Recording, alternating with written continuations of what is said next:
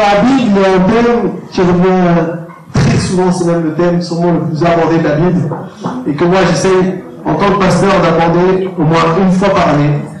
Même si dans notre culture française, c'est peut-être pas le truc le plus fun, c'est au sujet de donner, au sujet de l'argent. En fait, euh, si on regarde les paraboles de Jésus, 30% des paraboles de Jésus concernent l'argent. Alors nous, en, bon franco-français, des fois, on ne veut pas trop parler d'argent. C'est un peu le sujet tabou.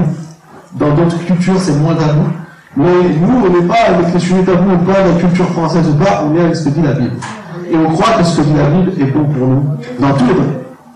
Alors, si on regarde la dîme, ce qu'on on appelle la dîme, la dîme, c'est ce qu'on donne à, Dieu, donc 10% de revenus, dîme 10, 10, donc ça correspond à 10% de revenus.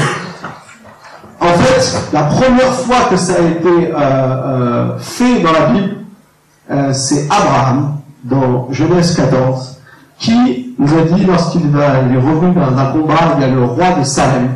Donc Salem veut dire paix, donc le roi de paix qui est venu, Melchisedec, et qui lui a apporté du pain et du vin. Intéressant, comme introduction, il a apporté du pain et du vin.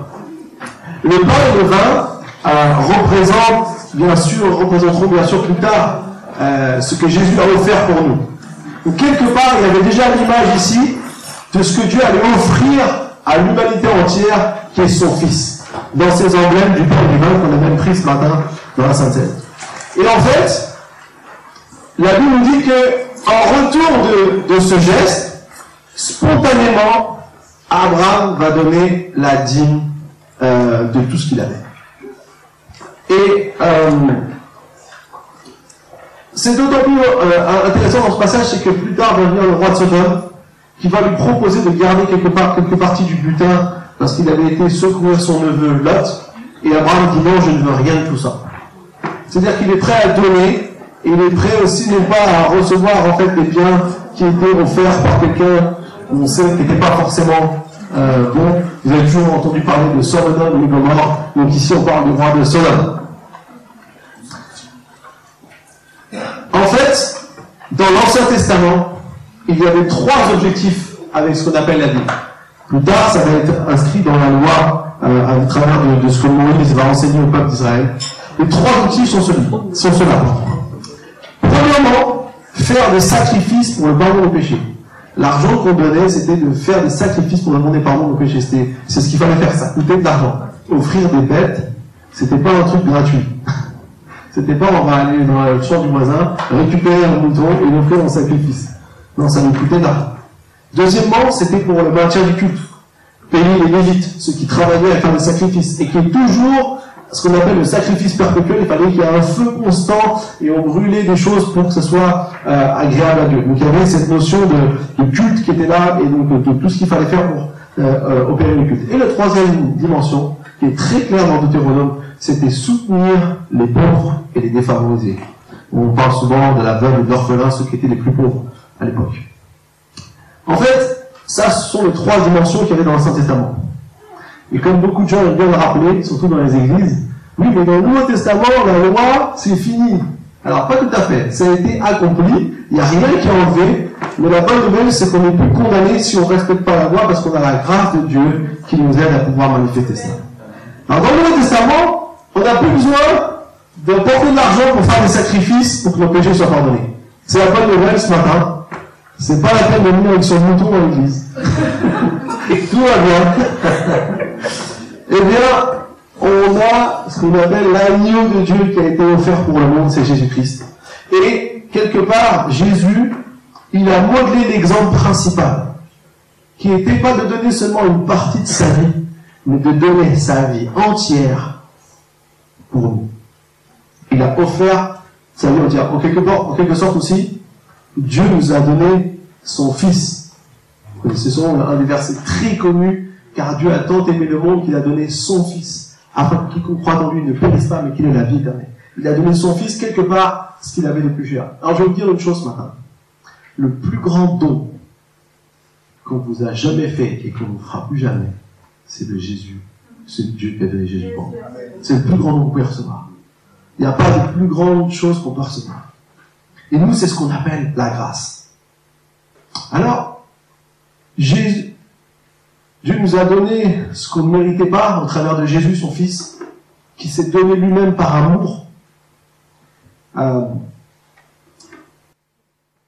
mais plus que ce qu'il nous a donné en tant que tel, il nous donne aussi la possibilité d'imiter ce qu'il a fait à notre niveau pour que nous soyons une grâce pour quelqu'un d'autre.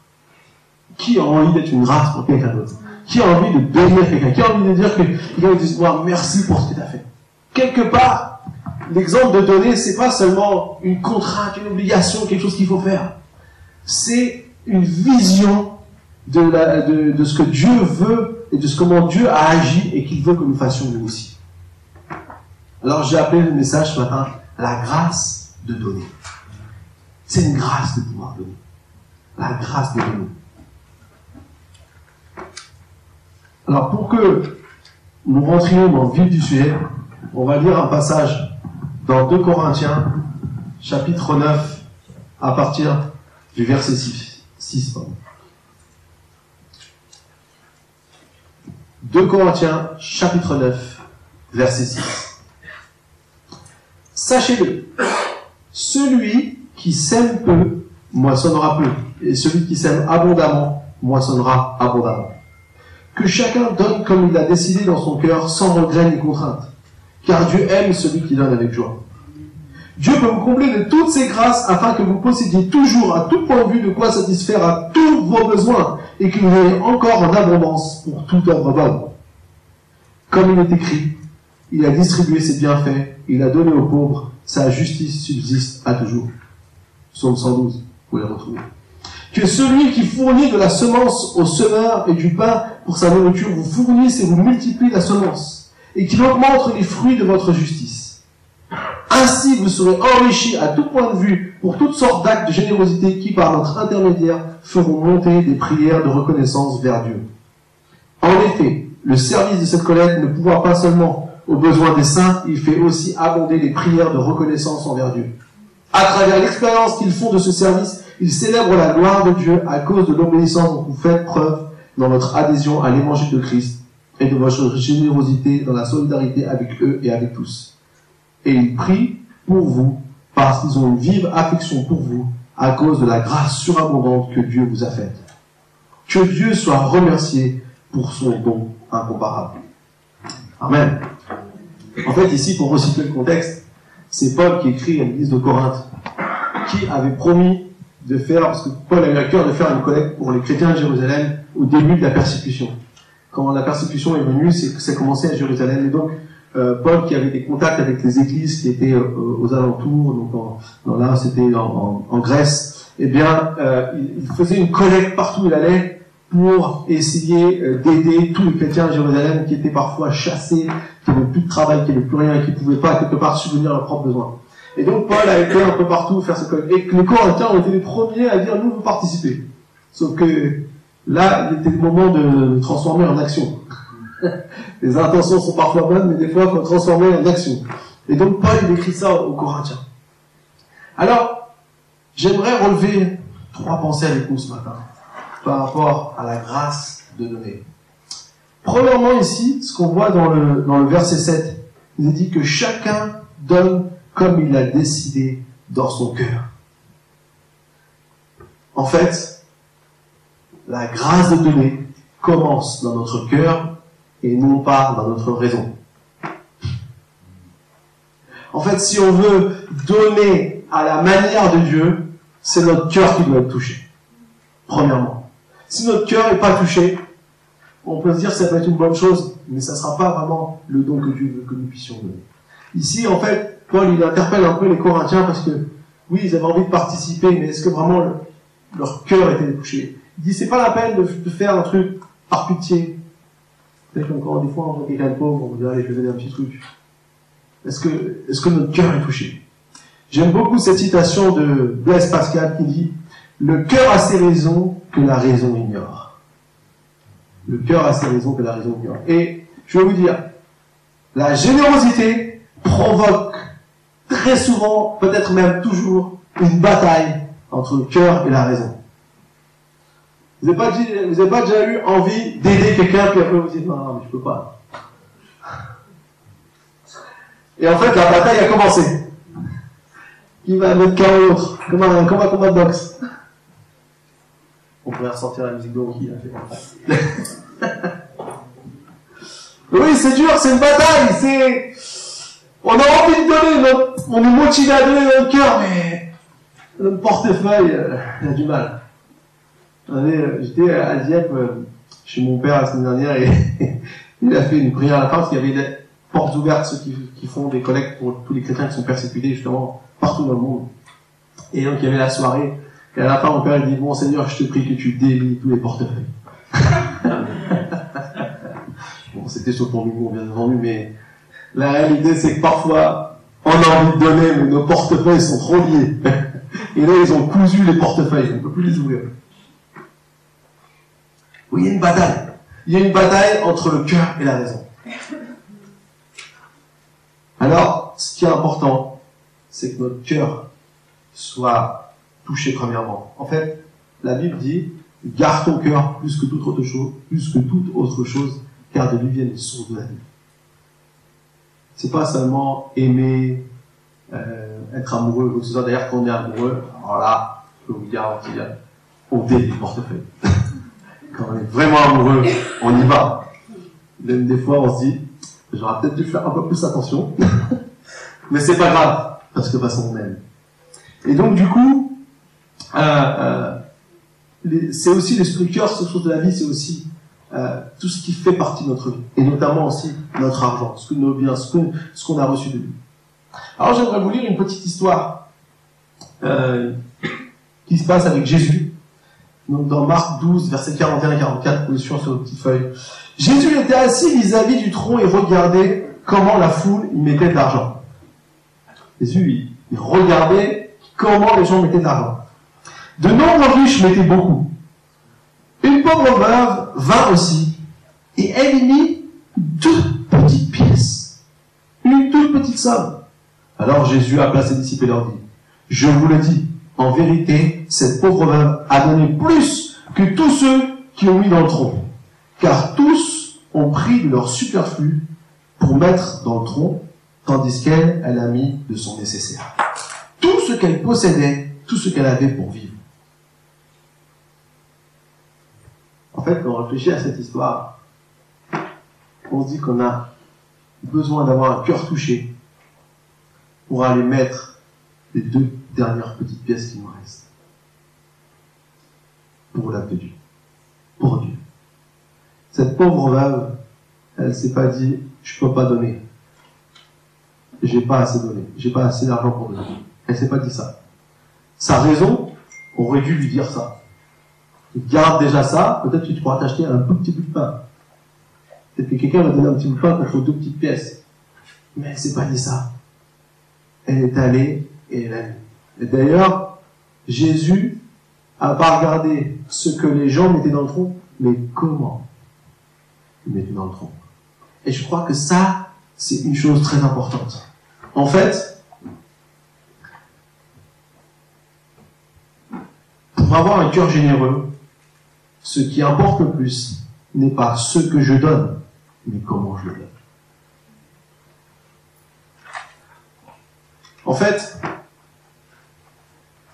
oui, on peut quelque part être généreux en disant, allez, je vais donner un peu. Mais c'est pas la vraie générosité. Vous comprenez ce que je veux dire? C'est pas une question de montant d'argent.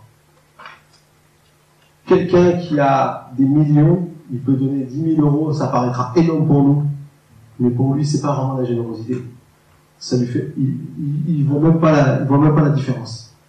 Tandis que quelqu'un qui peut-être n'a pas beaucoup, mais qui est prêt à faire un cadeau à quelqu'un, à, donner euh, euh, quelque chose quand on voit quelqu'un qui est dans le besoin, à, se dire il y, a, un besoin ici, je reviens pas seulement à moi, je reviens aussi aux autres. Ça, c'est une dimension qui fait partie de notre cœur, on peut prouver qu'il soit vraiment touché. Et je peux vous garantir, la générosité, c'est jamais acquis. Même quand on a l'impression qu'on donne beaucoup, il y aura toujours un moment où la bataille reprend place. Je donne, je donne pas, je donne, je donne pas. J'ai envie de donner, oui, mais j'ai pas d'argent. Mais comment je vais faire? Alors bien sûr, ce que je dis pas, c'est que plus je suis déraisonnable, plus je suis aimant. c'est pas ce que je veux dire ce matin. Dieu peut nous donner aussi des fois de la sagesse. On peut être euh, parfois à faire des choses qui sont trop folles parce qu'on on, on croit que c'est la, la démesure qui compte. Non, c'est pas la démesure qui compte. C'est être généreux dans ce que Dieu nous demande de faire. C'est être là où Dieu veut qu'on puisse accomplir. D'ailleurs, c'est ce qu'il dit au verset 8. Si on revient au verset 8, dans 2 Corinthiens 9, il nous est dit, où je reprends la fin du verset 7, que chacun donne dans son cœur comme il a dans son cœur, sans regret ni contrainte, car Dieu aime celui qui donne avec joie. Dieu peut vous combler de toutes ses grâces, afin que vous possédiez toujours, à tout point de vue, de quoi satisfaire à tous vos besoins, et que vous ayez encore en abondance pour tout être bonne. Dieu peut. Vous savez, quand on, se laisse toucher notre cœur, et quand on laisse peut-être Dieu toucher notre cœur, parce que c'est pas nous qui touchons, qui pouvons transformer notre cœur, c'est seulement Dieu qui transforme nos cœurs. Nous, la Bible dit que notre cœur, par euh, code, il a un code génétique qui est pas trop aimant, pas trop euh, positif. Si on suit que notre cœur, on va râler au volant.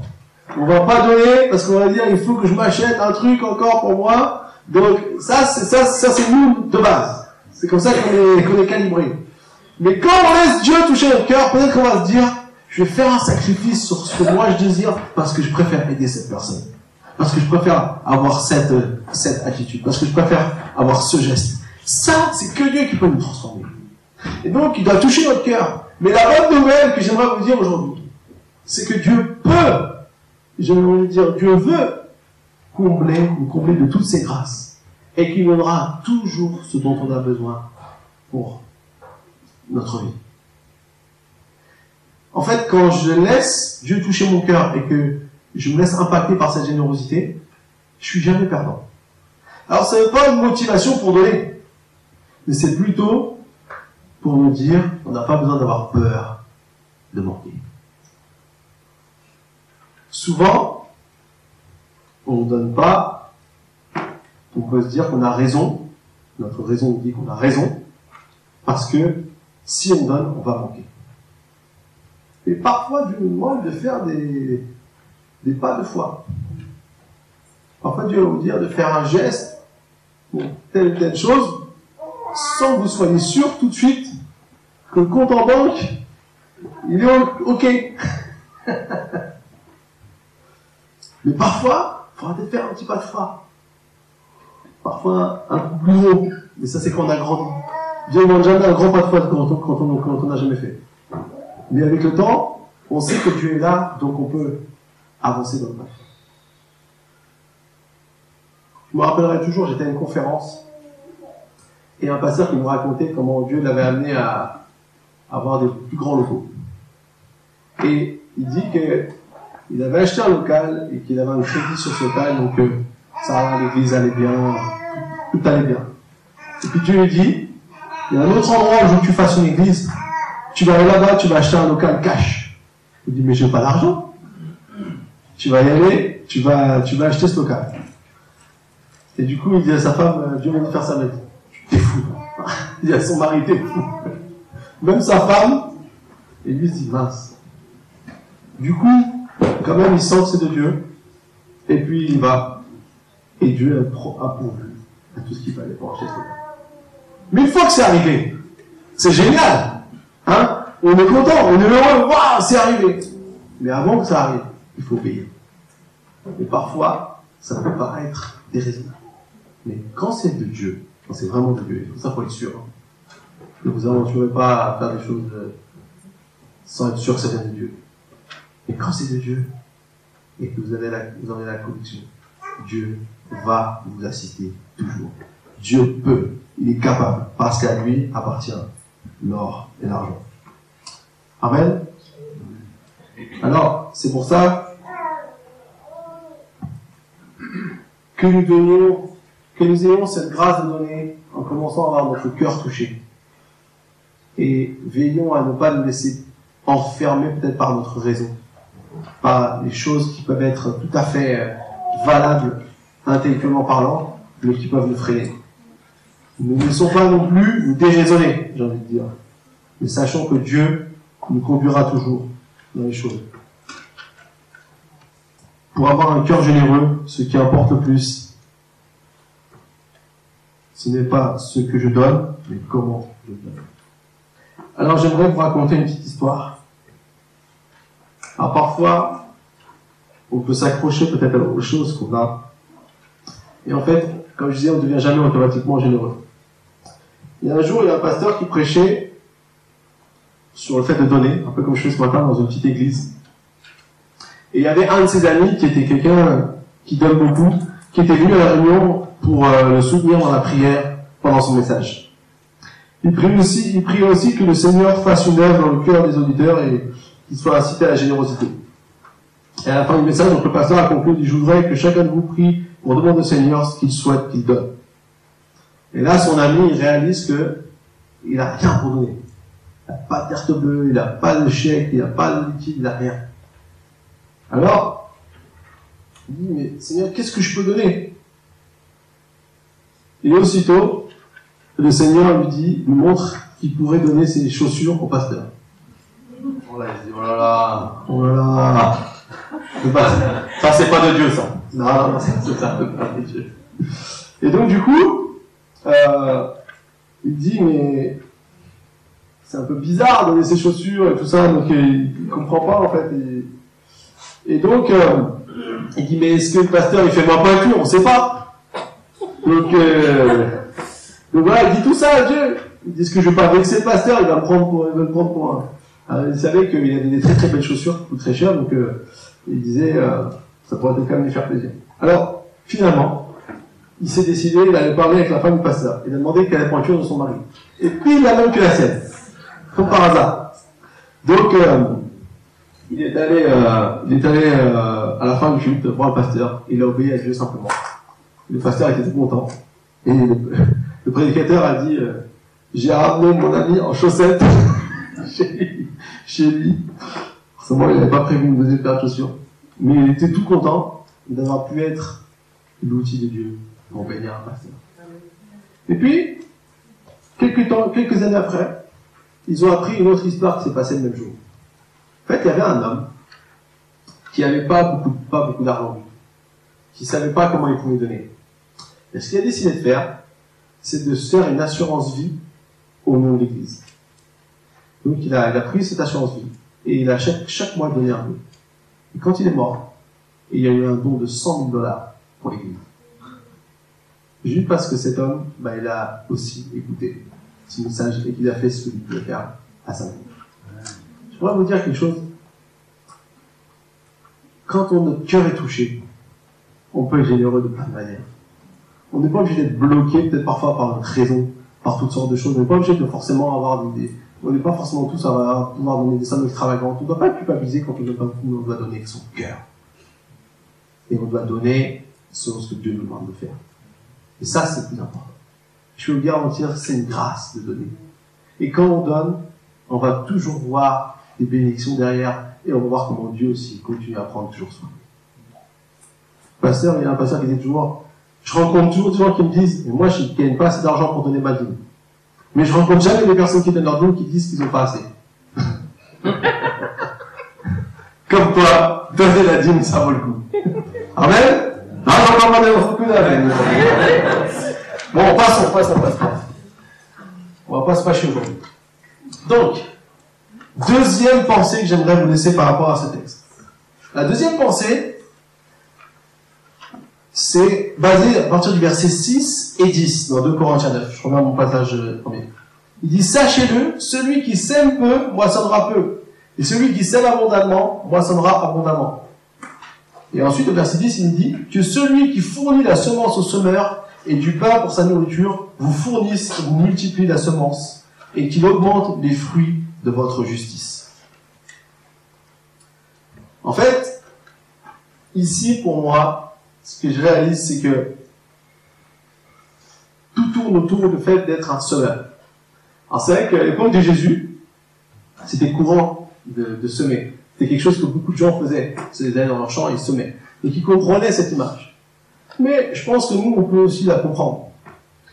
Néanmoins, ici, ce qui est important, et euh, c'est ce que j'aimerais relever, c'est que, en fait, pour être quelqu'un de généreux, la grâce de donner, c'est avoir une mentalité de semeur. Je vais expliquer ça un peu maintenant.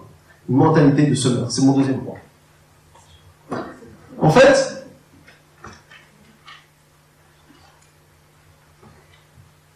le fait d'être généreux, c'est de croire que nous sommes appelés des semeurs, pas des amasseurs, ou des ramasseurs, si vous voulez. En fait, ce verset nous rappelle que Dieu veille à donner la semence au semeur. C'est intéressant. La semence au semeur. Quand on sème, d'accord avec moi, c'est mieux d'avoir la semence. Si on n'a pas les graines pour semer, il euh, n'y a rien qui va pousser. Même si on a la mentalité, même si on est chaud, même si on est prêt, même si on est prêt à faire plein de trucs, s'il nous manque l'essentiel, ça sera difficile. Aujourd'hui, notre façon de pouvoir semer, à nous, c'est pas des graines, des grains de blé ou des, grains de quelconque céréale que ce soit, c'est souvent des pièces, mais surtout des billets. c'est comme ça qu'on peut semer aussi euh, à la manière pour voir des choses se réaliser et de, pouvoir voir aussi les, choses se multiplier. Alors, si euh, tu, tu, on peut pas euh, moissonner sans semer. On aime tous moissonner, tous récolter.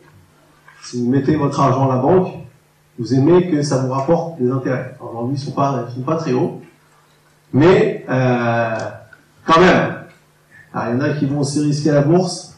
Moi, je dis que c'est dangereux. Mais la réalité, c'est que on espère pouvoir euh, récupérer ce qu'on a semé.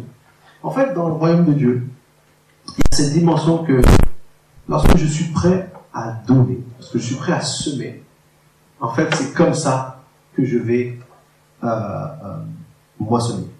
Celui qui sème peu, moissonner un peu. Et celui qui sème abondamment, moissonnera avec abondance. Alors on ne le fait pas pour euh, avoir beaucoup d'argent.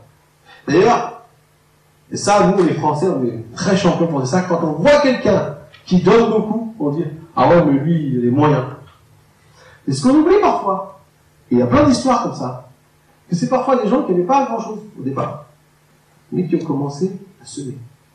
Et qu'est-ce que Dieu fait? Quand quelqu'un il voit que c'est sa poche est percée, quand Dieu voit qu'on a les poches percées, dans le bon sens du terme, pas que l'argent part n'importe où, mais que l'argent part pour bénir d'autres personnes, il va nous redonner toujours. Il va nous alimenter. Celui qui fournit la semence au semeur. Et en fait, c'est pour ça que c'est important d'avoir une mentalité de semeur. Si j'ai une mentalité d'être quelqu'un de généreux, Dieu va plus en plus me confier aussi de ses biens pour pouvoir bénir. Et Dieu, parfois, il a choisi des personnes spécifiques parce qu'il sait que c'est des personnes qui vont pas tout garder pour eux, mais qui vont bénir notre Dieu. On a besoin d'argent, on a besoin de, l'Église a besoin toujours de, faire des choses.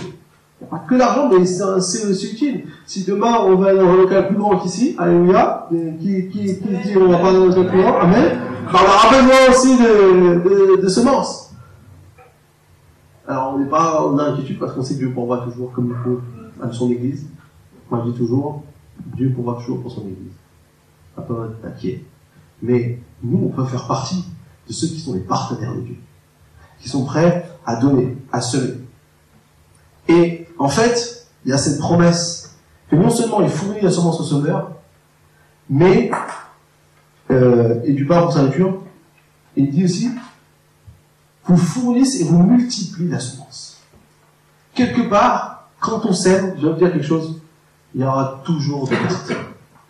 Si vous avez une mentalité de, de donner, il y aura toujours des gens qui ne vous seront pas reconnaissants. Il y aura toujours euh, euh, quelque part d'argent qui, est perdu. Et c'est pas grave, parce que nous, quand on est monté de semeur, on sait que Dieu nous fournit les semences, mais en plus il a multiplié. Et en la multipliant, il nous permet encore de pouvoir donner plus. Et c'est pour ça que c'est important qu'en tant que, en tant que croyants, bah, qu'on soit des gens généreux, d'abord dans notre cœur, mais aussi qu'on le mette en pratique et qu'on soit prêt à l'aider. Moi, je sais que j'ai eu cet exemple de mon père. Mon père est quelqu'un de, j'ai envie de dire, très très généreux. Euh, Il a même accueilli des gens chez lui, on a toujours, vécu avec des gens qui n'étaient pas de notre famille, dans plein de domaines. Je dois dire, franchement, ça c'est une dimension que il a bien, bien, bien, euh, nous a bien transmise. Mais, euh, on n'a pas toujours eu des belles histoires. Il y a aussi eu parfois des, moments où les choses n'ont peut-être pas été comme on aurait voulu, ou que les choses ne sont pas forcément tournées en positif, mais c'est pas grave. Ça ne l'a jamais empêché de continuer à dire, moi, je veux donner. Moi, je veux libérer la. Moi, je veux, je veux quelqu'un qui soit, qui est généreux dans la de Dieu. Et ça, je crois que c'est très, très important. Alors, je vais, va lire le, deuxième passage dans 2 Corinthiens 8, 1, 5.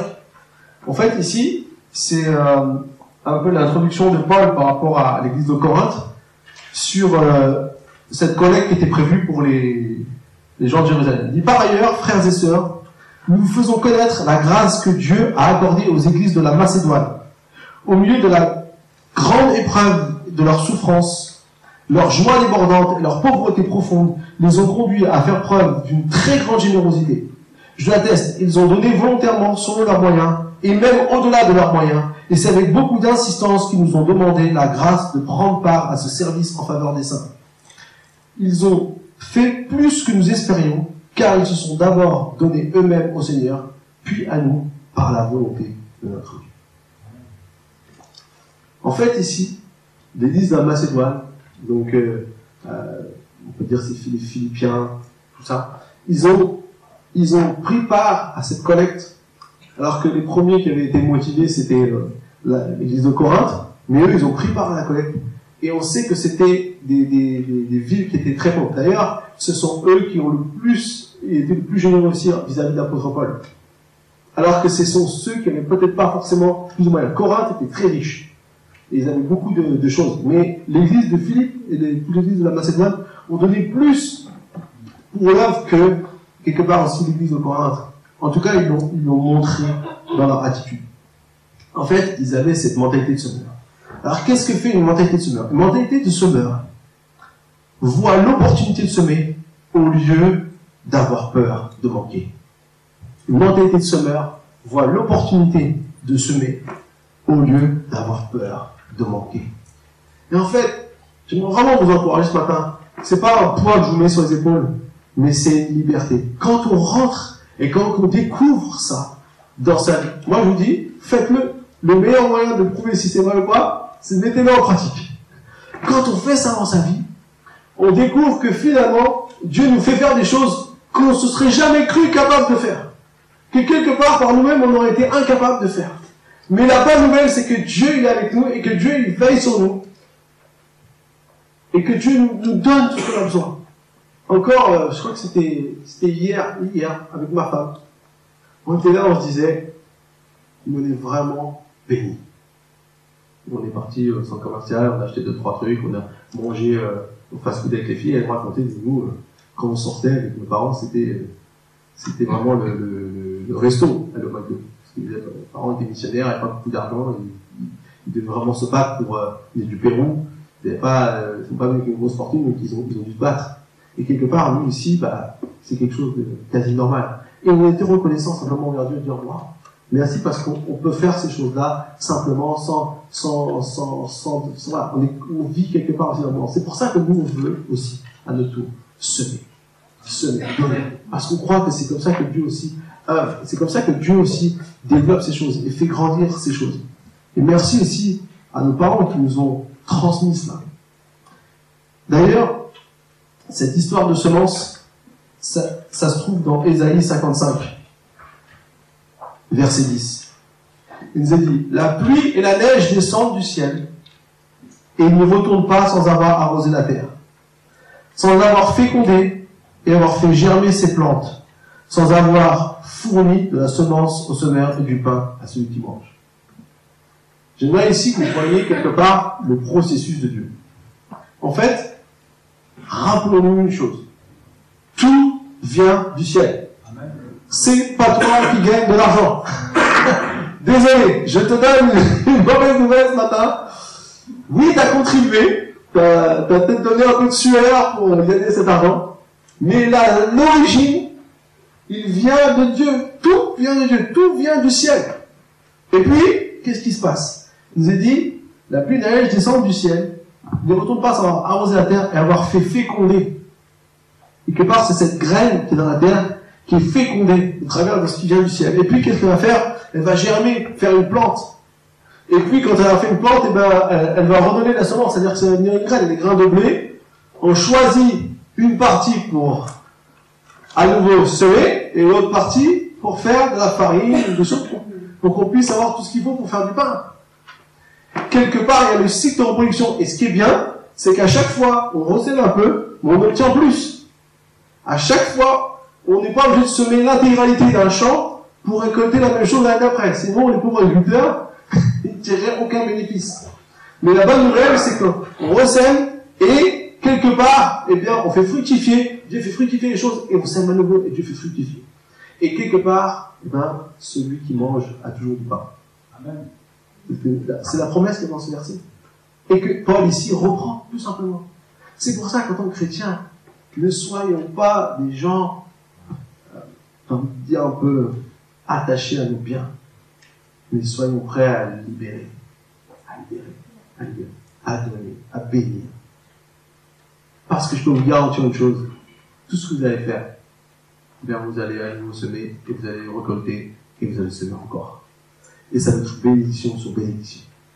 Je ne connais pas aucune personne généreuse qui est en faillite, à moins qu'elle ait fait vraiment des choses qui dépassent Mais quand on est généreux, avec sagesse, et avec, euh, joie, et avec gaieté, et avec, avec le cœur, on vit toujours de bonnes choses.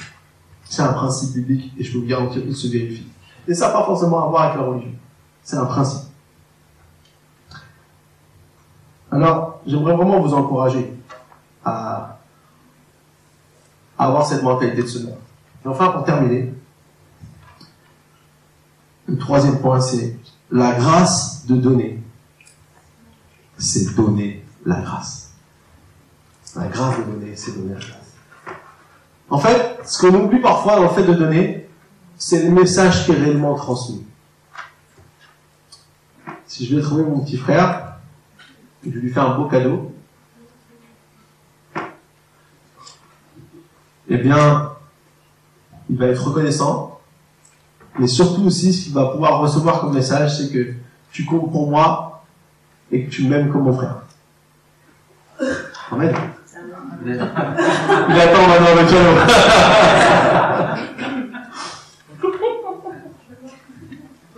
oui, parce qu'en fait, c'est ça, c'est ça le message le plus fort dans un monde. Quand vous faites quelque chose pour quelqu'un, c'est pas seulement le côté matériel, c'est l'intention et ce que vous transmettez comme message.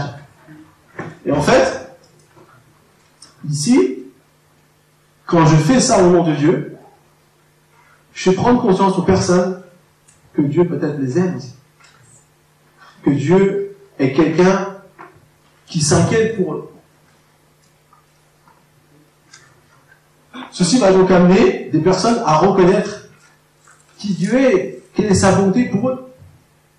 Et c'est exactement ce que Paul disait aux Corinthiens, à travers verset 2 Corinthiens 9, verset 13 et 14, à travers l'expérience qu'ils font de ce service, ils célèbrent la gloire de Dieu à cause de l'obéissance dont vous faites preuve dans votre adhésion à l'évangile de Christ et de votre générosité dans la solidarité avec eux et avec tous.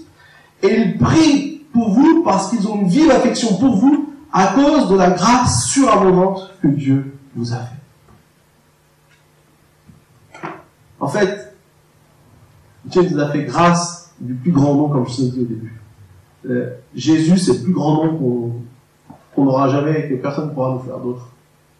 Mais la bonne nouvelle, c'est que quand moi, au nom de Dieu, je peux transmettre une bénédiction, alors je peux révéler aux autres bah, que Dieu est vraiment.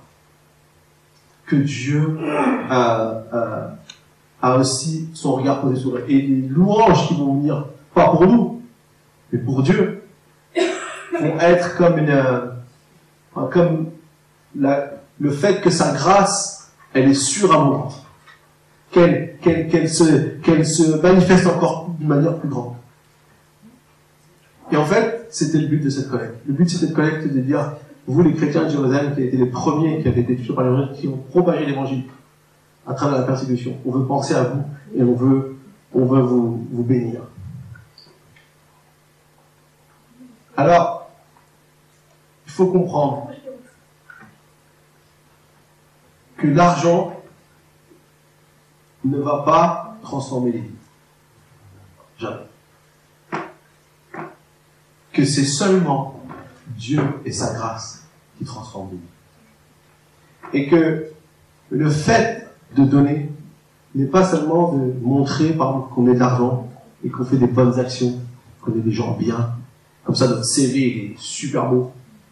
On a tous les, comme les, militaires, on a tous les, les galons, là, papa, papa. On a tout gagné. On est super chrétiens, super warriors. Non, c'est pas ça. Le but, c'est qu'il y ait cet échange et que les gens regardent et découvrent, waouh, il y a un Dieu qui veut toucher ma vie. Parce que vivre heureux ne vient pas avec l'argent. Vivre en bonne santé ne vient pas avec l'argent. Vivre des relations les uns avec les autres qui sont saines ne vient pas avec l'argent. Vivre en étant aimé et en aimant les autres ne vient pas avec l'argent. Tout ça, ça vient de Dieu. Et c'est pour ça que la grâce de donner, c'est certainement pas une histoire d'argent. C'est la grâce de donner, c'est pouvoir donner la grâce. Amener les gens à découvrir qui Dieu est, qu'est-ce qu'il veut pour Et c'était aussi le but de cette planète, que justement, on puisse voir ce ton incomparable que Dieu nous a fait. Toute chose vient de Dieu. Et nous voulons le mettre en avant, afin que tous puissent connaître la manière dont il nous a bénis. Alors lorsqu'on donne la démission à l'Église, frères et c'est pas une contrainte. Ça doit être une révélation personnelle ch chacun. Mais lorsqu'on obéit à ça, on rentre sous le cycle de la bénédiction. Et lorsqu'on développe même cette mentalité de, générosité, de semeur, et qu'on est prêt à donner là où on voit il y a des besoins, eh bien, là où Dieu nous montre aussi le besoin, eh bien là on peut être une bénédiction. C'est ce qu'on fait aussi au travail d'expansion. C'est pas juste pour de l'argent, on fait ça pas pour un montant qu'on fait ça. C'est parce que derrière, il y a des vies qu'on veut toucher, des vies qu'on veut bénir. C'est pour ça que on, vous rappelle, qu'on s'engage, qu'on est là ensemble, on promet de donner chaque année pour euh, toutes nos missions. Mais c'est pas pour, euh, c'est pas seulement l'argent. L'argent, c'est le moyen. Mais le but, c'est que derrière, il y a des vies qui découvrent Dieu et qui, qui peut transformer leur vie. C'est le seul objectif. Et donc, du coup, ce que j'aimerais pour terminer, vous raconter une histoire. Et je vais vous la lire. Pour pas du tout euh, faire de paraphrase. Je vais vous la lire. C'est justement ce pasteur qui a lu, qui a écrit ce livre. Je vous, encourage, si vous voulez en savoir plus. Il s'appelle Une vie bénie, de Robert Maurice.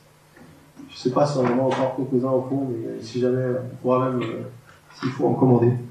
Mais c'est le livre euh, qui, pour moi, est la référence en termes de, de générosité. Et il raconte une, un témoignage qu'il a expérimenté. Euh, Lorsqu'il était jeune, il disait qu'il était quelqu'un de très égoïste, hautain et matérialiste. Il dit pourtant mes parents n'étaient pas du tout comme ça, mais moi, pas pourquoi j'étais comme ça. Il a 19 ans, heureusement, il a donné son cœur à Jésus, et ça a tout changé. Il dit quand je me suis converti, la première chose que j'ai voulu faire, c'était donner. J'avais envie de donner à tout le monde. Je voulais bénir les autres, les aider à trouver ce que j'avais moi-même découvert. Quand le Seigneur m'a trouvé, a changé mon cœur, ma femme et moi avions un revenu mensuel d'environ 600 dollars. À l'époque, notre budget nous permettait d'aller au restaurant à peu près une fois par mois. Je me souviens très bien de la première fois où nous sommes allés dîner au restaurant après ma conversion. Je mourrais d'envie de témoigner de ma foi à la serveuse qui s'occupait de nous. Soudain, j'ai une idée. Si je ne commandais pas de repas, je pouvais consacrer l'argent économisé à lui laisser un pourboire astronomique ainsi qu'un tract évangélique. Peut-être cette grosse somme l'inciterait à lire le tract et s'approcher du Seigneur. Ma femme et moi avons procédé ainsi. Avant de partir, nous lui avons déclaré brièvement que Dieu l'aimait. Un mois plus tard, nous sommes retournés dans ce restaurant pour notre petit extra mensuel. Pendant ce mois, j'avais prié Dieu de nous donner assez d'argent pour que nous soyons pour que nous soyons en mesure de lui laisser un pourboire encore plus considérable en même temps qu'un autre tract. Comme je lui avais demandé, notre Dieu fidèle avait permis que nous économisions 50 dollars de plus que d'habituellement. Nous avons donc pu les lui offrir en même temps qu'une brochure sur le salut. Ce soir-là, nous avons demandé à avoir la même service que la dernière fois. Et nous lui avons laissé 50 dollars de pouvoir pour un repas de 10 dollars. Nous sommes retournés dans le même restaurant le mois suivant, impatients de savoir si la même serveuse y travaillait encore. Effectivement, elle était toujours là. En nous voyant, elle nous a expliqué, j'ai lu la brochure que vous m'avez laissée la dernière fois, que vous êtes venu. Nous avons essayé de dissimuler notre enthousiasme en apprenant cette nouvelle. Elle a poursuivi. Et à la fin, j'ai prié pour recevoir Christ dans mon cœur. Nous étions émerveillés, mais elle n'est pas encore finie. Puis j'ai téléphoné à mon mari et je lui ai lu votre brochure et il a fait cette prière lui aussi. À ce moment-là, j'ai dit, c'est formidable. Mais pourquoi avez-vous téléphoné à votre mari? Est-il en déplacement pour son travail? Elle m'a expliqué d'un air embarrassé. Non, mon mari est en prison. Il sortira dans deux ou trois ans. Nous voulons vous remercier tous les deux de m'avoir donné cette brochure et avoir été si généreux. Depuis qu'il n'est plus là, j'ai pu, j'ai du mal à joindre les deux bouts. Pendant les années suivantes, ma femme et moi avons aidé cette gentille serveuse à croire dans la foi et elle a fait de gros progrès. Nous nous sommes aussi occupés de son mari en prison. À sa sortie, il s'est joint à l'église avec sa femme et ils ont été baptisés ensemble. J'ai eu le privilège de savoir que la vie et la destinée éternelle de ce couple ont été changées par mes Amen. Ça, c'est le but de pourquoi on est généreux. Ça, c'est l'objectif de ce que Dieu veut faire avec chacun d'entre eux. Et tu peux être cet homme, cette femme qui peut transmettre quelque chose. Pas seulement en restant d'acheter, d'acheter les gens, on n'achète pas les gens, mais on, transmet par amour, parce que notre cœur est touché, parce qu'on a une mentalité de semeur, et parce qu'on donne toute la gloire à notre Dieu. Amen. On va prier ensemble. Ce matin, je ne vais pas faire d'appel, parce que je crois qu'on a tous besoin de la prière. Je suis persuadé qu'on a tous besoin de la prière. Je voudrais simplement nous bénir de la part du Seigneur ce matin. Seigneur Jésus, oui Seigneur, on a besoin à nouveau de, de découvrir combien tu un Dieu pour Et combien tu as tout donné pour nous. Tu nous as regardé du ciel et tu as dit, je veux pas que, que ces hommes, ces femmes que j'ai créés se perdent et soient éloignés de moi pour toujours. Alors tu as envoyé ton Fils, le plus grand don de l'histoire de l'humanité. Et Seigneur, lorsque nous avons reçu, accepté Jésus dans notre cœur, ça a changé nos vies. Et ce matin, je te prie, Seigneur mon Dieu, pour toutes les personnes qui ont besoin peut-être d'expérimenter aussi que tu es leur Dieu, de, t'ouvrir leur cœur complètement. Et s'il y en a qui ont besoin de faire ça ce matin, Seigneur, je prie vraiment que tu puisses venir dans leur cœur, toucher un Le Seigneur, on veut nous aussi imiter cet exemple que tu nous as donné, d'être un Dieu qui se donne, on veut être des hommes, des femmes qui se donnent. Pour notre Église, mais aussi pour tous les gens autour de nous. Pour ceux qui sont dans le besoin, pour ceux que tu mets sur notre route. Et Seigneur, je te prie que tu nous aides avec cette bataille entre ce qu'on, notre cœur et peut-être nos raisons, peut-être les, nos peurs, nos craintes qui sont là, Seigneur. Je te prie que tu nous aides à avoir une mentalité de semeur. Des gens qui sont prêts à donner, parce que tu es toujours là à nous donner ce qu'on a besoin pour donner. Et Seigneur, merci encore ce matin pour ce que tu vas faire dans la vie de chacun de mes frères Merci pour ton Église encore, qu'elle puisse grandir, qu'elle puisse se développer, qu'elle puisse se propager. Et Seigneur, nous remettons tout, tout, notre futur entre tes mains. Toutes les choses sont entre tes mains, Seigneur. Merci. Amen. Que Dieu vous bénisse abondamment. Je vous souhaite à tous un très très bon dimanche.